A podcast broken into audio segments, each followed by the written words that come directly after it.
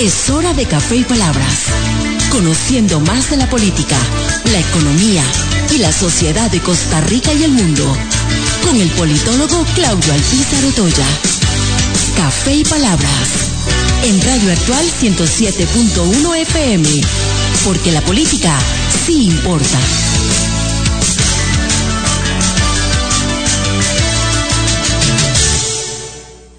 Porque la política sí importa. ¿Qué tal amigos? Les saludo a Claudio El Pizarro Toya a través de Radio Actual 107.1 FM con la ilusión y con la fuerza que siempre nos da Dios de compartir con ustedes durante una hora temas importantes de la política nacional e internacional.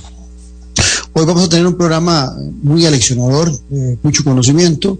Hemos invitado a Carlos Manuel Echeverría, quien fuera viceministro de planificación allá en el año 78-82, quien también tuvo un paso muy importante por el SICA y que además es eh, un hombre versado en temas económicos y de relaciones internacionales. Con vamos a hablar un poco de cómo gestionar un gobierno y el papel de la planificación en una economía de mercado como es la nuestra. Esa va a ser la parte importante de nuestro programa, pero antes, así pienso. Así pienso, con Claudio Alpizar en Radio Actual 107.1 FM. Del 6 al 9 eh, se está desarrollando eh, en nuestro continente, en Estados Unidos de América, en Washington, la novena cumbre de las Américas. Y mi comentario viene en relación a la posición que ha tenido el presidente de eh, México, el señor López Obrador, en relación a su no participación eh, en vista de que no fueron invitados naciones como Cuba, Nicaragua y Venezuela. El caso de México es diferente. México eh, se autoexcluye, aunque va representado por su canciller. Del todo no perdió el interés. El presidente de México quiere estar informado de lo que está aconteciendo porque es a medias eh, la no presencia de México, porque la no presencia del presidente López Obrador, pero sí hay funcionarios de primer nivel del presidente en la cumbre de las Américas. Pero el tema es que cuando el presidente López Obrador hace eh, esta relación de que no va, porque en esa cumbre no están invitados Cuba, Nicaragua y Venezuela, que no los invita el gobierno de los Estados Unidos de América, creo que no deja de tener razón en el, el gobierno de los Estados Unidos de América, el señor Biden, de no invitarlos porque en honor a la verdad, lo que vemos en Cuba, lo que vemos en Nicaragua y lo que vemos en Venezuela no son democracias. No podemos hablar de que sean países que se comportan dentro del marco de la democracia y el respeto del Estado de Derecho. Algunos que me oyen dirán, bueno, pero hay otros errores que se cometen de otros países en América Latina, el Caribe, y tienen toda la razón también. Pero desde el plano de tratar de definir la democracia como procesos limpios y de participación para la escogencia electoralmente de sus gobernantes, no hay la menor duda que Cuba, Nicaragua y Venezuela no son ejemplos. Por ejemplo, la Unión Europea eh, para que un país sea parte de la Unión Europea hay algunos requisitos, claro que son muy profundos, pero los más sencillos. Un país debe ser europeo. Bueno, aquí un país tiene que ser americano para ser parte de la cumbre de las Américas. Y respetar los valores democráticos de la Unión Europea, dicen los europeos. ¿Respeta Cuba, Nicaragua y Venezuela los valores democráticos? No. Pero también seguramente muchos de ustedes dirán, bueno, pero hay muchos países de América Latina que no respetan eh, los derechos democráticos y los derechos humanos, con lo cual yo también estaría de acuerdo. Sin embargo, desde la perspectiva de tratar de reducir los requisitos para esa participación en la cumbre de las Américas, esta novena cumbre que se desarrolla del 6 al 10 de este mes, pues en el caso de América deberíamos ver los procesos electorales y también, eh, como lo hacen los europeos, que se garantice el Estado de Derecho. Y lo que hemos visto en Nicaragua, lo que hemos visto en Venezuela en los últimos años, es claro que no demuestran un respeto al Estado de Derecho. Inclusive en el caso de Nicaragua y en el mismo caso de, Venezuela, con detenidos, gente que está en prisión por ser sencillamente nada más opositores al gobierno y con la manipulación de las elecciones cada vez que se da. En el caso de Cuba, pues sí, siguen habiendo eh, prisioneros políticos, pero elecciones no podríamos hablar. Entonces no tiene razón el presidente de México cuando trata de hacer una referencia sobre cómo debe ser una nueva organización que involucre, ya no la OEA, sino que involucre a todos los países de América Latina, cuando parte de la premisa que deberíamos estar obviando temas fuertes en relación a una eh, fortaleza de la Unión de América más allá del tema económico y muy sustentado como lo hacen los europeos, que no solamente piensan en que la economía de mercado funcione, sino que tenga distribución, que genere una lucha contra la desigualdad y la pobreza, sino que además garantice el Estado de Derecho y la democracia. Estamos en Café y Palabras porque la política sí importa. En breve volvemos con Café y Palabras con Claudio Alpizar.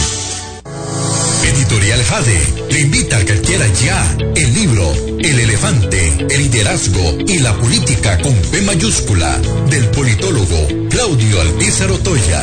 Una lectura y manual del buen político. Un libro de consulta para quienes gustan de la política.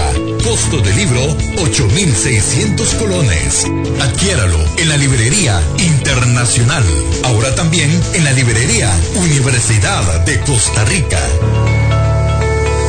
Disfruta de la aventura en familia con tu nuevo MG RX8, el SUV más grande para 7 pasajeros. En la ciudad, la playa o la montaña, Costa Rica es para disfrutarla con el más grande, con el MG RX8, con tracción 4x4, 6 modos para manejo, un gran espacio interior y la tecnología de vanguardia para disfrutar en familia del confort en cualquier terreno. Descubrí el nuevo MG RX8 desde 698 dólares al mes en nuestras sucursales de La Uruca, Curridabat, Multiplaza Escazú o en www.mg.cr.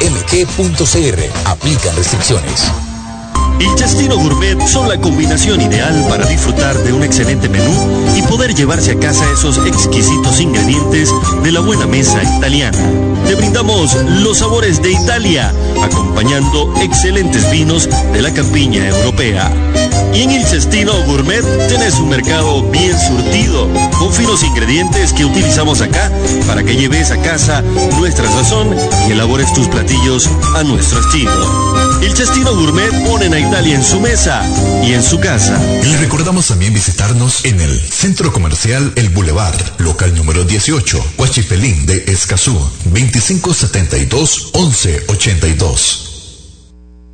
Cosas que pasan en pocas horas.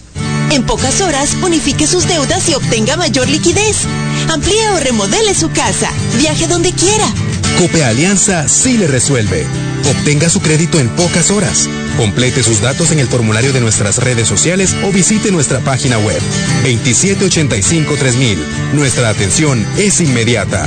Le asesoramos como a un amigo. Editorial Jade le invita a que adquiera ya el libro El elefante, el liderazgo y la política con P mayúscula del politólogo Claudio Alpizar Otoya. Una lectura y manual del buen político. Un libro de consulta para quienes gustan de la política. Costo del libro 8,600 colones. Adquiéralo en la librería internacional. Ahora también en la librería Universidad de Costa Rica. Estamos de vuelta en Café y Palabras con el politólogo Claudio Alpizar. Porque la política sí importa, acompañado de Carlos Manuel Echeverría, con quien vamos a hablar eh, por su conocimiento, por su experiencia académico de la Universidad de Costa Rica y de otros entes de educación superior, eh, ex embajador en El Salvador, pero no me detengo a, a, dar el currículum vasto de Carlos Manuel Echeverría, sino que más bien procedo a saludar al amigo y al profesional.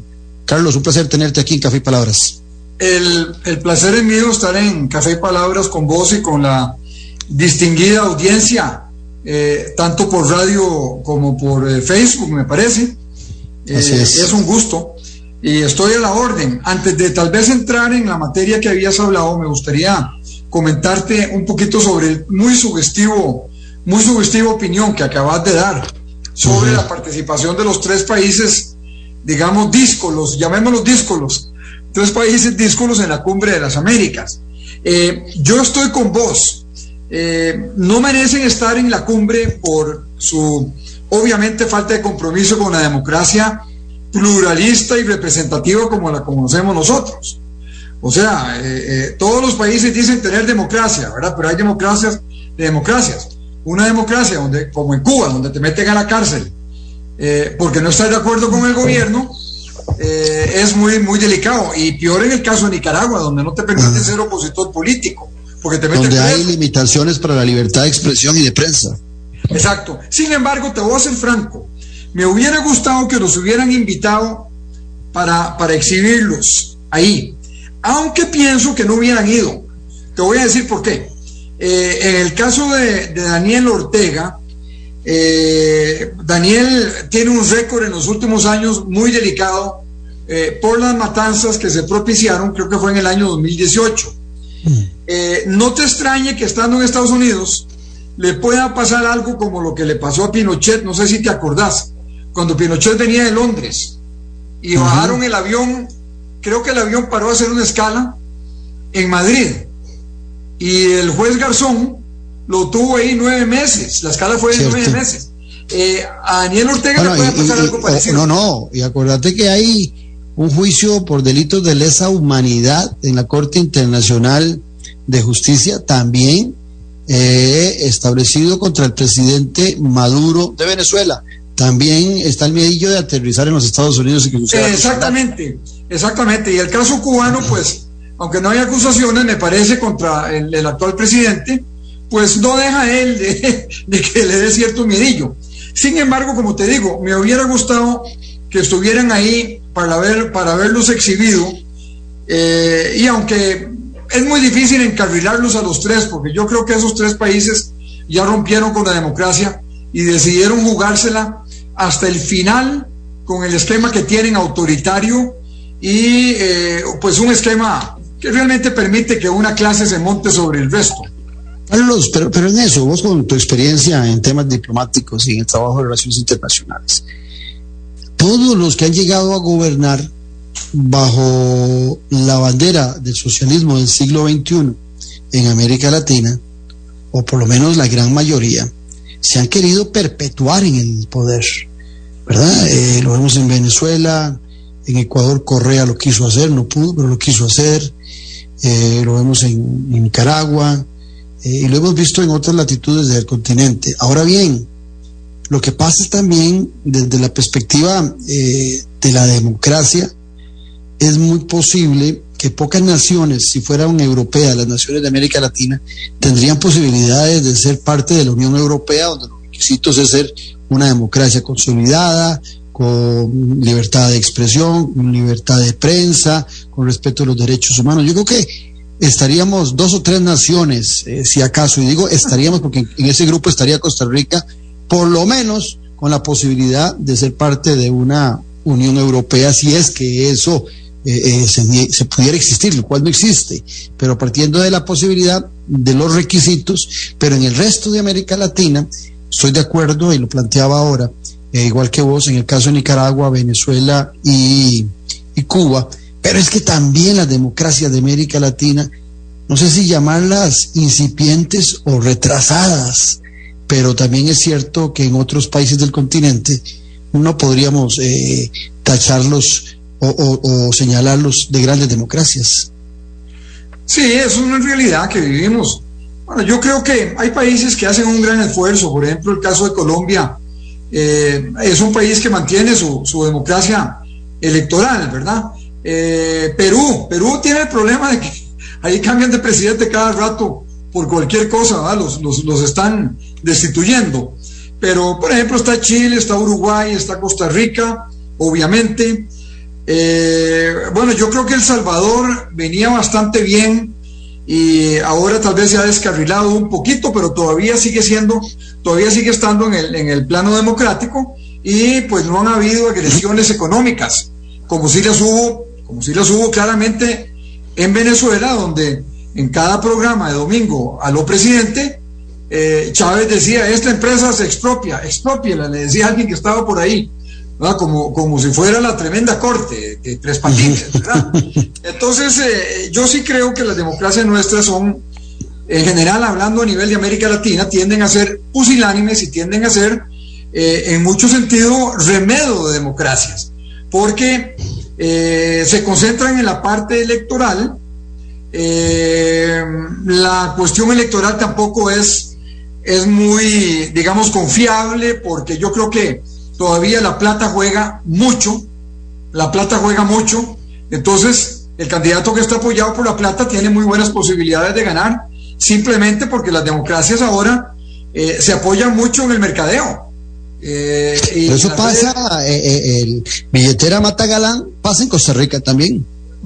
claro que pasa en Costa Rica, definitivamente, aquí es muy difícil que alguien muy bueno, digamos, eh, que sea de izquierda, izquierda moderada, por ejemplo, que no tenga recursos, eh, pueda llegar, pueda llegar, digamos, a competir adecuadamente. Bueno, eh, tal vez hasta vos lo viviste hasta, hasta cierto punto, punto, cuando intentaste una candidatura en condiciones muy difíciles y compitiendo en el Partido de Liberación Nacional con el gran capital. Digo, y eso sucede, sucede en todos los partidos y sucede inclusive en partidos eh, cuando se hacen incisiones, por ejemplo, eh, les cuesta mucho eh, poder, poder tomar fuerza. ¿ah? Sí, yo, yo creo que, que, que, serían muy pocos los países que podrían participar en una, en una Unión Europea. Recuerdo para precisar, para que especialmente la gente joven que nos está escuchando lo pueda interiorizar, vos lo sabes muy bien, que países como Grecia, Portugal y España eh, fueron admitidos a la Unión Europea cuando salieron de los militares, bueno, en el caso, en el caso de Grecia, los militares. Recordemos que los militares habían derrocado a la monarquía eh, de Constantino, hermano, por cierto, de la reina Sofía, de la reina madre, Sofía de España. Y luego, en el caso español, cuando muere Franco y se consolida en la democracia como Adolfo Suárez. Primer, que fue el primer presidente del, no el presidente de España, presidente del gobierno de España. Y luego, en el caso de Portugal, igualmente cuando terminan con eh, Oliveira Salazar, una dictadura paralela a la de Franco, de 50 años o más, eh, no me acuerdo en este momento exactamente cuántos, pero cuando también es eh, reemplazado ya por un presidente y un primer ministro en, base al juego democrático. Así son las reglas, inclusive hace no mucho tiempo tuvieron problemas con Polonia, pero ya Polonia se alineó y ahora con el que tienen problemas es en la Unión Europea es con Hungría, porque Orban eh, tiene tendencias autoritarias muy fuertes, muy fuertes, pero eh, le, van creando intereses económicos y entonces eh, eso con el tiempo también yo creo que lo irán moderando. Es que eso que estás diciendo, porque ahora tocamos el tema que se había prometido, pero esto que estás diciendo es importante. Nosotros hemos tenido en América Latina, ya ni me acuerdo el montón de nombres que hemos tenido para buscar eh, uniones regionales. Y normalmente eh, esas uniones regionales se mueven de acuerdo al péndulo ideológico de los gobernantes de turno.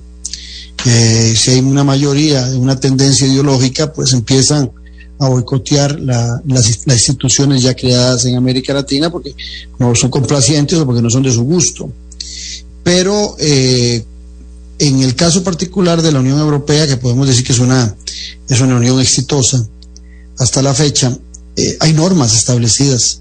Como decía yo antes, ser un país democrático, con elecciones libres, pluralistas y con control. Caso de Venezuela, Nicaragua, Cuba nunca han aceptado la presencia de los observadores de la OEA. ¿Verdad? Les molestan que los observen y los evalúen.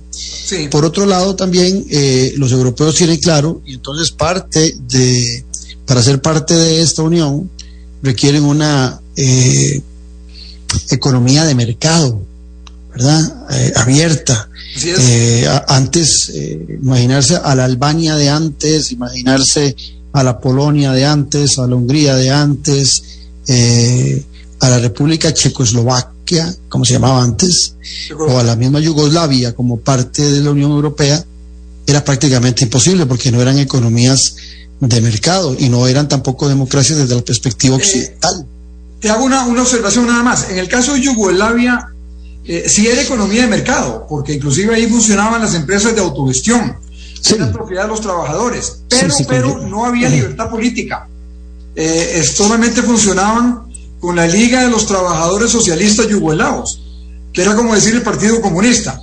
Por eso Yugoslavia no era parte del bloque soviético. No, no, fue el fundador de, de la tercera, este, de la otra alternativa. El movimiento no alineados. De los no alineados, sí fue el fundador de los no alineados. Ahí con el presidente Josep Tito. Sukarno de, de Indonesia, eh, el primer ministro Jawaharlal Nehru eh, de la India, el papá de Indira Gandhi, que fue el primer ministro después, y Gamal Abdel Nasser y eh, el gran Joseph Tito, a quien yo considero uno, uno de los grandes estadistas eh, del siglo XX, porque Tito fue capaz de jugar con los dos bloques. Se alejó de Stalin, se alejó de Stalin cuando Stalin decía, van a ver, cuando yo mueva mi dedo, eh, mi dedo, ¿cómo se llama este dedo? No sé si es el meñique, cuando mueva mi dedo, El índice. índice. el índice, cuando mueva el dedo índice, Tito va a venir a pedirme perdón y va a regresar y nunca regresó. Eh, y la verdad es que logró montar un país relativamente viable, pero sí tenés No, y, y- unió a seis nacionalidades muy diferentes bajo su Sí. liderazgo, siendo él de una de, de una de esas naciones que no era la más fuerte, que era Serbia, sino que siendo el croata.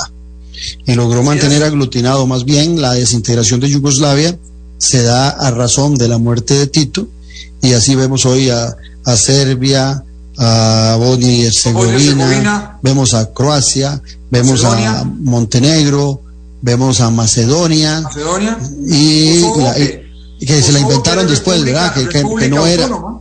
Sí, que Kosovo no era. Kosovo, acuérdate que son los albaneses que empiezan a huir de un régimen muy rí- rígido, se piensan a asentar en Kosovo y después aprovechan la coyuntura de la desintegración de Yugoslavia para reclamar un- un- una tierra Sí. cuando ellos nunca habían sido parte de, de esa unión de nacionalidades. Bueno, pero no nos desviemos. Este, eh, Pero sí, una cosita, nada, una cosita Sí. nada más que quería, que se me quedó en el tintero. Recordá, y vos en eso has sido muy estudioso, que Lenin decía, el, al poder por cualquier medio, y cuando se toma el poder no se deja. Ujú. Eso se lo dijo Tomás Borge a Daniel Ortega, lo dijo en una reunión, está documentado. Le digo, señores, nosotros no soltamos el poder nunca, lo vamos a soltar. Yo no creo que en este momento De ahí la grandeza, practicando- perdona que te interrumpa, pero no puedes aprovechar. De ahí la grandeza de un hombre que ayer cumplió eh, 32 años de muerte, don José Figueres Ferrer. Claro, ¿Verdad? Accedió Claro. al poder, lo sostuvo 10 meses y lo entregó al que había ganado las elecciones. Claro. Nosotros nos hemos caracterizado por eso, don José Figueres, eh, luego Gregorio José Ramírez, También. que fue presidente 10 días, ¿verdad? Algo así, durante la guerra. Entregó el poder y se fue a morir. Pero entregó el poder porque ya había pasado el momento, no se quiso quedar con el poder. Y eso es signo de la grandeza de un país como Costa Rica. Pero don, don Pepe Figueres, eh, que vos sabés que es uno de mis ídolos políticos, don Pepe Figueres, para mí tiene que tener un gran reconocimiento, porque en esos tiempos eh, la tónica era diferente. La tónica era que te montabas en el poder, tomabas el control del ejército y te quedabas el tiempo que quisieras quedarte. O que Así te dejara.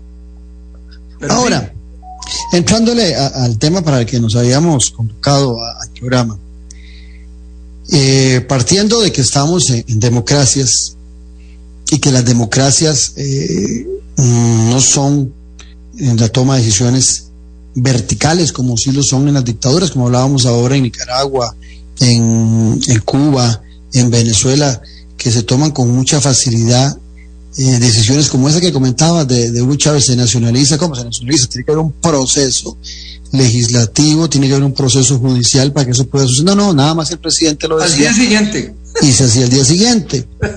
Esos son gobiernos autoritarios que tienen, entre comillas, facilidad de gobernabilidad, porque el gobernante toma la decisión y discurre por el entramado institucional que él gobierna con una velocidad pasmosa. En democracia no sucede lo mismo, Carlos Manuel Echeverría. En democracia las decisiones se toman, tienen que conciliarse, tienen que concordarse con diferentes actores sociales y, y, luego tienen que implementarse. Vos que has estado en gobierno, que sos un experto en temas de planificación, ¿cómo, cómo se gestiona en un gobierno o cómo se debería gestionar en un gobierno? Yo creo que el gobierno lo primero que tiene que hacer, y, estamos en un buen momento porque hoy, si no me equivoco, hoy hace un mes fue que asumió el gobierno. Correcto, ayer, ayer hace un mes. Le quedan... Ayer era ocho. Ayer era ocho. Le quedan eh, dos meses de luna de miel. Después ya empieza las dificultades. El gobierno tiene dos meses para organizarse bien. Yo creo que, eh, primero que nada, hay que tener muy claro cuando uno gobierna lo que en Costa Rica, lo que vos dijiste. Aquí el poder no es absoluto y más bien aquí, para ejercer el poder, hay que nutrirse de las opiniones y del respaldo de los otros grupos de poder, eh, los grupos de la sociedad civil más importantes. En una de las campañas, me parece que fue en la campaña del 94, cuando ganó José María Figueres, él dijo una cuestión que a mí me quedó siempre resonando. Yo quiero un país con gobierno fuerte, con sector privado productivo fuerte y con sector laboral fuerte. Porque esa es la única forma en que podemos gobernar y podemos llegar a buenos arreglos eh, para tener claridad. Bueno, a mí me parece que lo primero que tiene que hacer el gobernante es poner a funcionar. Y te recuerdo, te añado a eso, que después de, no, no, que después de que eso dijo, después de que José María dijo eso en aquel momento, después fue el primero en empezar a llamar a, la dificultad de gestión de que éramos un país ingobernable. ¿Te acuerdas? También fue el primero que empezó a quejarse. Y yo siempre he dicho que cuando alguien habla de ingobernabilidad, lo que demuestra es falta de capacidad en la gestión democrática. Así es, eh, total. Yo creo que, el país no es ingobernable. Eh, y la prueba está que aún con las carencias tan grandes del gobierno pasado eh, y del mismo presidente de la República, se lograron aprobar proyectos de ley importantísimos para el país. inclusive con un Congreso que francamente no era muy bueno, porque ahí hubo varios colados que no debieron llegar, ¿verdad? Todos lo sabemos. el debate en el Parlamento no fue todo lo bueno que se deseaba, pero aún así se aprobaron proyectos importantes. Me parece que lo principal que el gobierno tiene que hacer, primero que nada, es poner a trabajar la maquinaria del gobierno. En ese sentido, el presidente debe apoyarse en la Ley General de Administración Pública, que no todos los presidentes lo han hecho y lo han hecho bien. Por ejemplo, me parece a mí que Carlos Alvarado le tuvo miedo a ejercerla. La Ley General de Administración Pública es una ley de las mejores del mundo, excelente excelente para establecer eh, la autoridad del presidente sobre su gabinete y a través de su gabinete sobre las, instancias autónomas. Que recordemos que las entidades autónomas, tal vez con alguna una excepción, donde quizá vos y yo tenemos ahí una discrepancia. bueno, la democracia es discrepar. Vos sabés cuál es esa institución, que es la caja del seguro Exactamente. Vos hablas de una autonomía total, yo creo que no. O sea, yo creo que tiene mucho más autonomía, tiene cierto grado de autonomía política, pero no total. Pero en fin, eh, ese es un tema que podemos hablar un poquito. Pero eh, las entidades autónomas son autónomas administrativamente, gerencialmente, son autónomas hacia adentro, como hacen las cosas. Las juntas directivas no están para decidir el rumbo político de las entidades autónomas están para ayudarle a la gerencia y ayudarle a la institución autónoma a implementar, a implementar las directrices que el presidente de la República, apoyado en la ley general de la administración pública, les hace llegar por la vía de los ministros eh, sectoriales. Y la otra, y con esto te, eh, eh, me callo para que vos, vos más bien nos enriquezcáis el debate, la otra es la ley de planificación 5525 que establece el Sistema Nacional de Planificación, que no es otra cosa que un, eh, un, sistema o eh, eh, entidades interdependientes entre sí, como son todas las entidades del Estado, un sistema liderado por el Ministerio de Planificación con secretarías sectoriales de planificación en cada uno eh, de los ministerios rectores o inclusive eh, al servicio de ministros eh, sin cartera, que desde ahí coordinan la labor de las entidades de, de, las oficinas de planificación institucionales. Por eso se llama sistema, porque hay una interdependencia, es casi como el cuerpo humano, ¿verdad? Si el presidente de la República utiliza la Ley General de Administración Pública y respalda al MIDE Plan para que, para que, pueda, para que pueda organizar el trabajo del Estado eh, sistémicamente, eh, será mucho más de provecho. Ve lo que voy a decir, porque para algunos puede ser totalmente inapropiado, hereje, será, sería hereje, será de mucho más provecho la economía de mercado, porque la economía de mercado requiere de cierta regulación para poder funcionar, si no se va por los monopolios y los excesos. Y eh, con un rumbo que le marque la planificación estratégica, no una planificación de intromisión cada día, sino estratégica, la economía de mercado funciona mucho mejor económica y socialmente.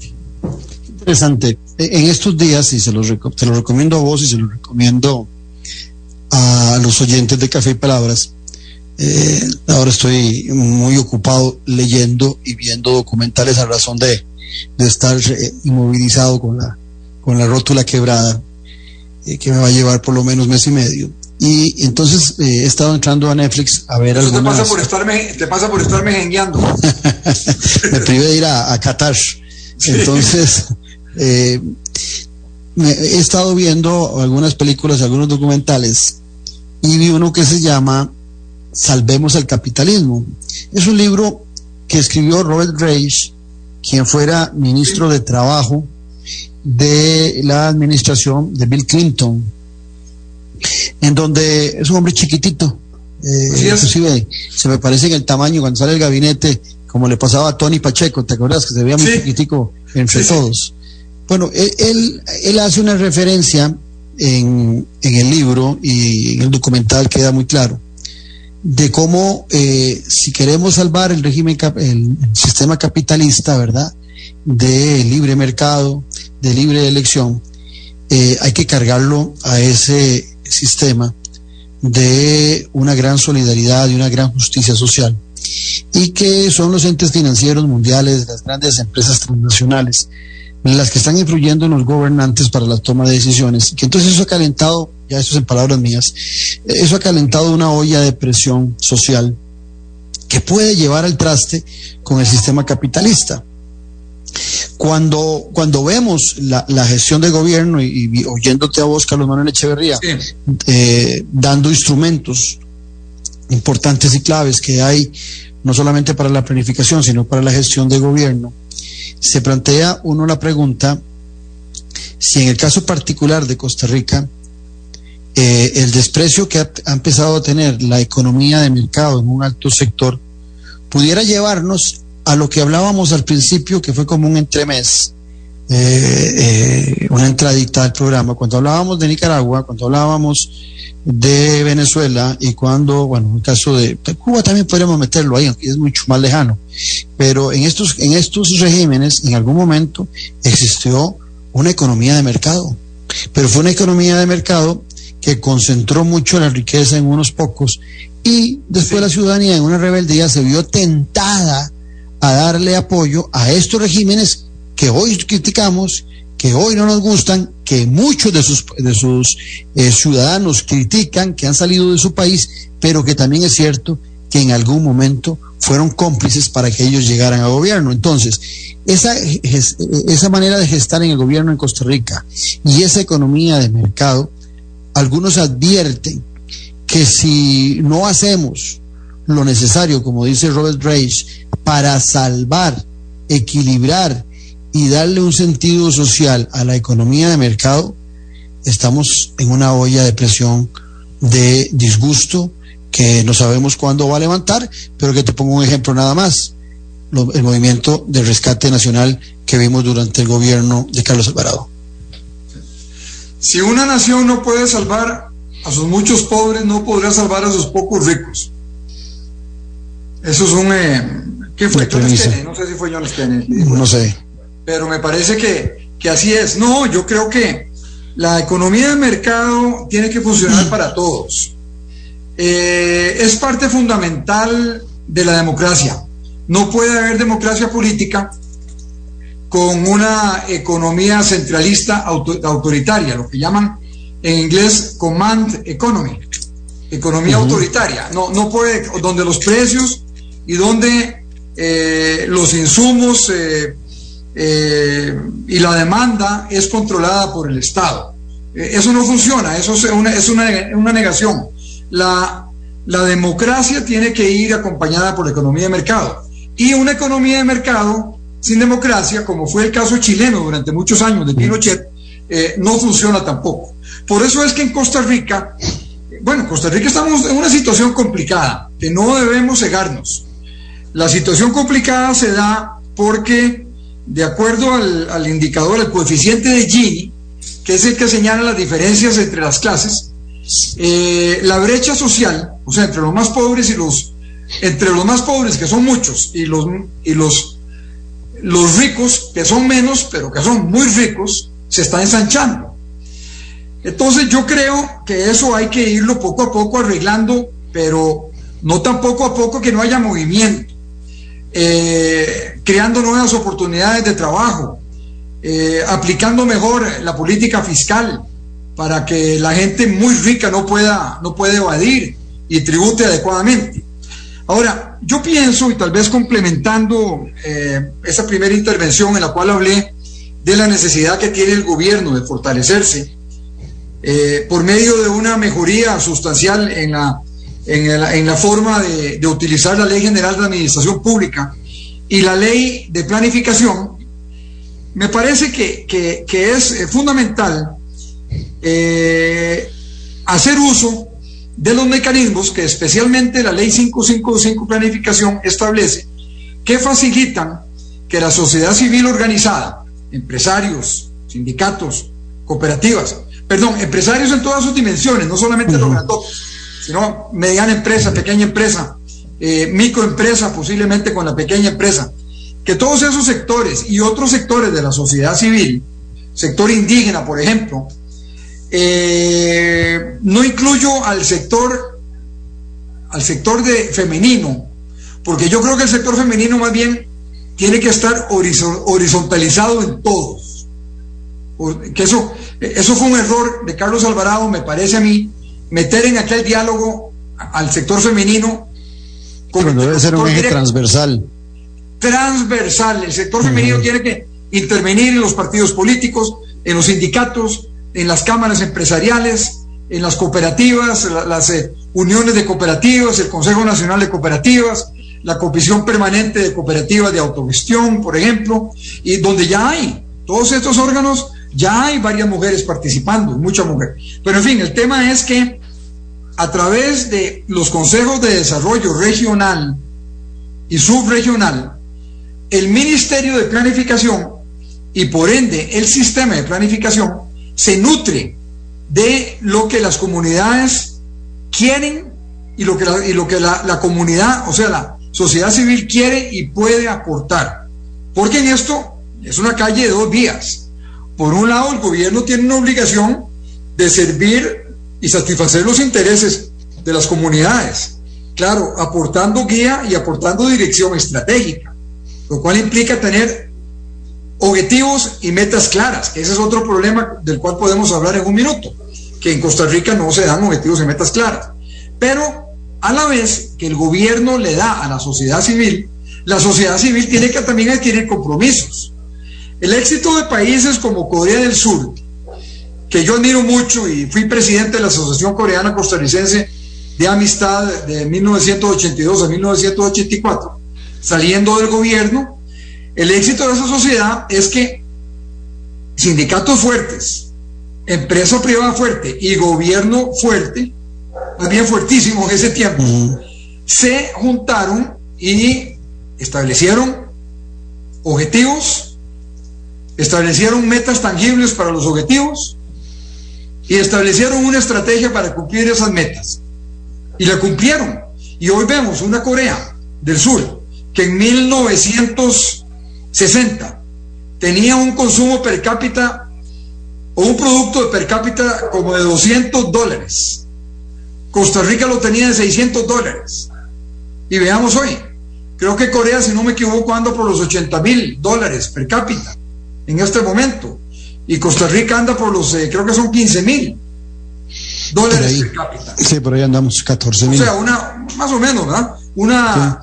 Eh, cuatro veces, digamos, cuatro, cinco veces. Sí. Exacto, entonces, eh, ¿pero qué? ¿Qué es lo que tenés ahí? Bueno, que se crearon los mecanismos para que gobierno y los sectores no gubernamentales pudieran trabajar conjuntamente, pero con objetivos y esos objetivos con metas claras, porque uno puede decir un objetivo, bueno, mi objetivo es eh, avanzar mucho en la solución del problema de la vivienda en Costa Rica, pero no, no, no, no, decime cuántas soluciones de vivienda vas a hacer y a la vez cuántas soluciones que realmente son soluciones, ¿verdad? Que no son cajas de fósforos. Eh, y cómo, y si vas a hacer asentamientos humanos o si vas a tener las, las viviendas ahí en, en lugares inhóspitos. Ya venimos para continuar con ese tema, Carlos Manuel Echeverría, porque eh, en honor a la verdad, muchos de nuestros gobernantes llegan sin un plan claro. Eh, el caso de, de Luis Guillermo Solís, el caso de Carlos Alvarado y el caso de Rodrigo Chávez pueden llegar con buenas ideas o con un proyecto personalizado, pero de ahí a tener una hoja de ruta bien clara, yo creo que en los últimos gobiernos eh, no se ha dado esa ruta con tanta claridad. Estamos hablando con Carlos Manuel Echeverría, experto en temas de planificación, exministro, viceministro de planificación, ex embajador en El Salvador, aquí en Café y Palabras, donde la política sí importa. En breve volvemos con Café y Palabras, con Claudio Alpizar. Editorial Jade te invita al que quiera ya el libro El elefante, el liderazgo y la política con P mayúscula del politólogo Claudio Alpizar Otoya. Una lectura y manual del buen político. Un libro de consulta para quienes gustan de la política. Costo del libro 8.600 colones. Adquiéralo en la librería internacional. Ahora también en la librería Universidad de Costa Rica. Sociopolítica. El lenguaje sencillo y directo. Noches sin tregua. Ahora, Portica Visión. Infórmese y entreténgase de la política con P mayúscula. La democracia se sustenta en la buena política y en un ciudadano bien informado. Noches sin tregua. Escucha a Claudio Alpizar y sus invitados los domingos a las 8 de la noche. Ahora, Portica Visión. Puede seguirnos en vivo por medio de Facebook y en nuestro canal de YouTube. Noche sin tregua. Ahora, Portica Visión. Cosas que pasan en pocas horas. En pocas horas, unifique sus deudas y obtenga mayor liquidez. Amplíe o remodele su casa. Viaje donde quiera. Cope Alianza sí le resuelve. Obtenga su crédito en pocas horas. Complete sus datos en el formulario de nuestras redes sociales o visite nuestra página web 2785-3000. Nuestra atención es inmediata. Le asesoramos Editorial Jade te invita a que adquiera ya el libro El elefante, el liderazgo y la política con P mayúscula del politólogo Claudio Alpizar Otoya. Una lectura y manual del buen político. Un libro de consulta para quienes gustan de la política. Costo del libro 8.600 colones. Adquiéralo en la librería internacional. Ahora también en la librería Universidad de Costa Rica. Disfruta de la aventura en familia con tu nuevo MG RX8, el SUV más grande para 7 pasajeros. En la ciudad, la playa o la montaña, Costa Rica es para disfrutarla con el más grande, con el MG RX8, con tracción 4x4, 6 modos para manejo, un gran espacio interior y la tecnología de vanguardia para disfrutar en familia del confort en cualquier terreno. Descubrí el nuevo MG RX8 desde 698 dólares al mes en nuestras sucursales de La Uruca, Curridabat, Multiplaza Escazú o en www.mg.cr. Aplican restricciones. Estamos de vuelta en Café y Palabras con el politólogo Claudio Alpizar. Porque la política sí importa. Acompañado de Carlos Manuel Echeverría y estamos hablando de la gestión en gobierno. Eh, Carlos, vos hacías referencia, aparte de los instrumentos que hay para gestionar bien el gobierno, eh, hacías también referencia a, a, los planes de los gobernantes. Y yo te hacía referencia que los últimos gobernantes han llegado sin un, sin un plan claro, inclusive eh, el presidente Rodrigo Chávez, y cuando uno dice esto la gente empieza, algunos empiezan a brincar creyendo que es una crítica sin sustento, pero es la realidad, gana las elecciones, las gana bien, pero no la ganó sobre la base de un plan, sino del disgusto generalizado, de eslogans, y no hay una claridad, no hay un proyecto escrito, eh, y también eh, ese proyecto escrito, esa visión que tiene el presidente Chávez de país, eh, lo está dando a conocer en forma personal con su gabinete al que no conocía muchos de ellos antes. Entonces también la, la, gestión se le podría complicar al presidente eh, Chávez Robles en algún momento. Pero fuera de micrófonos decíamos que también que termina eligiendo a los presidentes con planes de gobierno eh, son los ciudadanos y a veces prefieren elegir a alguien aunque tenga plan eh, aunque no tenga plan sobre otro que tiene plan, porque el otro tiene muchos cuestionamientos. Y fue lo que vimos en la elección pasada, donde Liberación podía hablar mucho de que tenía gabinete, podía hablar mucho de que tenía un plan, pero los cuestionamientos que habían hacia la figura de José María Figueres hacían que la gente volviera a ver a Rodrigo Chávez como la alternativa, aunque sabían, o por lo menos se podía percibir que no había plan y que no había gabinete. Pero parece que, eh, bueno, parece no, hay temas que son mucho más grandes y más valorados por los ciudadanos a la hora de elegir los eh, presidentes. Y creo que un tema de esos que es fundamental es el tema de la corrupción en la gobernanza institucional que se ha dado en un corporativismo entre entes privados y públicos. Muy interesante evaluar, eh, aunque sea someramente, el proceso en Costa Rica. Cómo un un individuo que había estado fuera 30 años. 25, metiéndole el, el periodo de estudio. Ah, el periodo de estudio, sí, 30, okay, periodo de estudio y 30 de trabajo, 35. Claro, 35 aparece de pronto, se consigue un partido de alquiler, como bien decías, sin cuadros, y él, apoyado por una periodista muy capaz, de mucha credibilidad, mucho verbo, inteligencia, va subiendo y se va metiendo, se aprovecha de las debilidades de los otros partidos y sabe interpretar el sentir popular. Un sentir que a mí, Claudio, me preocupa mucho, porque eh, yo percibo que el electorado costarricense, la ciudadanía costarricense, no está ejerciendo plenamente los derechos y deberes de ser ciudadano. Bueno, los derechos no los, ofre, no los ejerce plenamente porque tuvimos un 45% de abstencionismo. O sea, uh -huh. mucha gente no ejerció el derecho de participar electoralmente. Menos lo ejercen de participar a través de los cuatro años de un gobierno o, eh, bueno, los cuatro años de un gobierno municipal en actividades de su comunidad. Tampoco hay muchos mecanismos para hacerlo. Eh, debo decir que lo que hablábamos hace un momento, los consejos de desarrollo regional y los consejos sectoriales ampliados con la participación de sectores de la sociedad civil eh, interesados o que tienen que ver con ese sector tampoco están funcionando. Hay mecanismos legales, pero no funcionan, no están funcionando. Sin embargo, en estos tiempos de la civilización del espectáculo, como dice Mario Vargas Llosa, donde el espectáculo es lo que manda, la gente se deja llevar, se deja llevar por las impresiones y por los eslogans. Por ejemplo, el eslogan me, me compro la bronca, expresado por un candidato de buena estampa, con un verbo muy costarricense, que pronuncia las R's, la R de Costa Rica, como ya no lo pronuncia la gente joven y lo pronunciamos nosotros, digamos, pero lo pronuncia mucha de la gente de Costa Rica, la, la, la, la, pronuncia así, que, que habla muy costarricense, eso caló profundamente.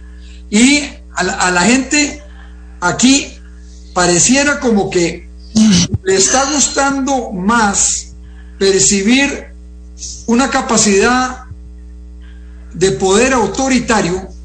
Y en esto no digo que el presidente Chávez sea autoritario, eso tenemos que verlo, está apenas empezando.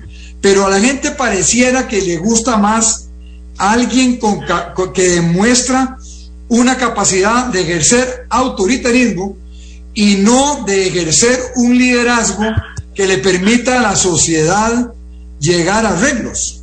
Pero sin embargo, estamos viendo en este gobierno cosas interesantes. Por ejemplo, esta ley 4.3, que para mí es importantísima, la ley de...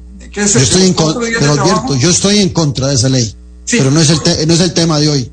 Yo estoy, a favor, pero lo dejamos otro día. Es para otro día, sí, pero yo estoy, a favor con, atenuantes, ¿verdad? Con, con, eh, con, lo, que, lo que llaman en inglés eh, safeguards, ¿verdad? Con atenuantes. Pero el hecho de que se reuniera, él reunió a las cámaras empresariales, a las cooperativas, a los sindicatos, para hablar del asunto, y ahora está ofreciendo un nuevo proyecto de ley. Hombre, yo creo que ese es el camino para llegar a, a funcionar bien en democracia. Entonces, si ese proyecto llega al Congreso, va a llegar blindado, prácticamente.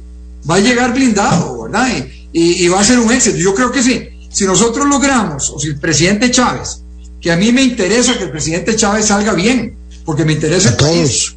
y a todos nos, nos, debe interesar. No podemos ser... Mira, hay, hay, cosas que ha corregido. Eh, hoy lo, lo oía, lo leía, de unas declaraciones que dio eh, en la cumbre de las Américas y ya no salió con lo que salió en Suiza eh, bajándole valor al país, sino que habló muy bonito de las virtudes del país al que hay que vender a nivel internacional, a diferencia de lo que había pasado en Suiza.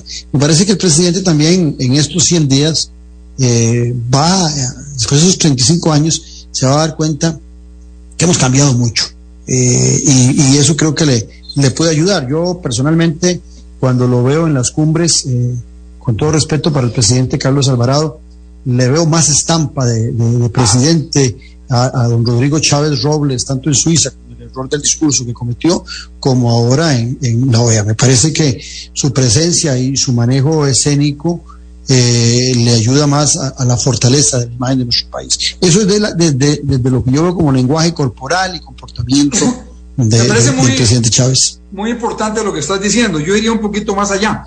Yo creo que él tiene que ir dejando también, y lo está haciendo, dejando eh, la cultura corporativa del Banco Mundial, que es una cultura eh, autoritaria, es una cultura arrogante. No digo que él lo sea, pero esa es la cultura del Banco Mundial.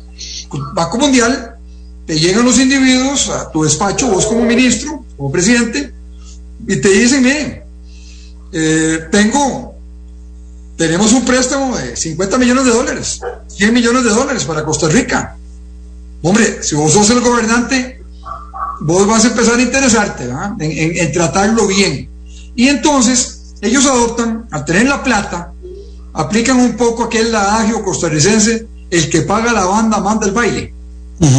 Entonces ahí es donde, ahí es donde los, los presidentes tienen que demostrar sus agallas para poder eh, lograr llegar a acuerdos con ellos, siempre que sea posible, siempre que sea posible, porque a veces las demandas son demasiado eh, y atentan contra la soberanía de los países, aunque ya últimamente no se da eso como se daba en los años, en la década de los 70 y los 80. Ahora el Banco Mundial ha cambiado. Sin embargo, eh, la cultura del Banco Mundial es, es, es, es arrogante. Ellos son los funcionarios que llegan ahí son gente muy capaz.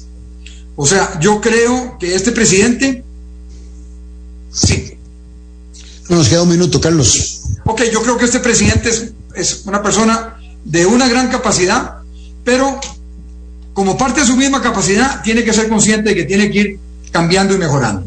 Eh, sí, yo quisiera que la ciudadanía también leyera más, se preocupara más por aprender más, por el fondo de las cosas, y eso tiene mucho que ver con nuestro modelo educativo que está fracasando en este momento y tiene que darle vuelta a la tortilla el modelo educativo en muchas cosas. Y una de ellas es en la cuestión cívica y darle a la gente las herramientas para que pueda participar sin que sea un experto en los temas económicos y los sociales. Excelente.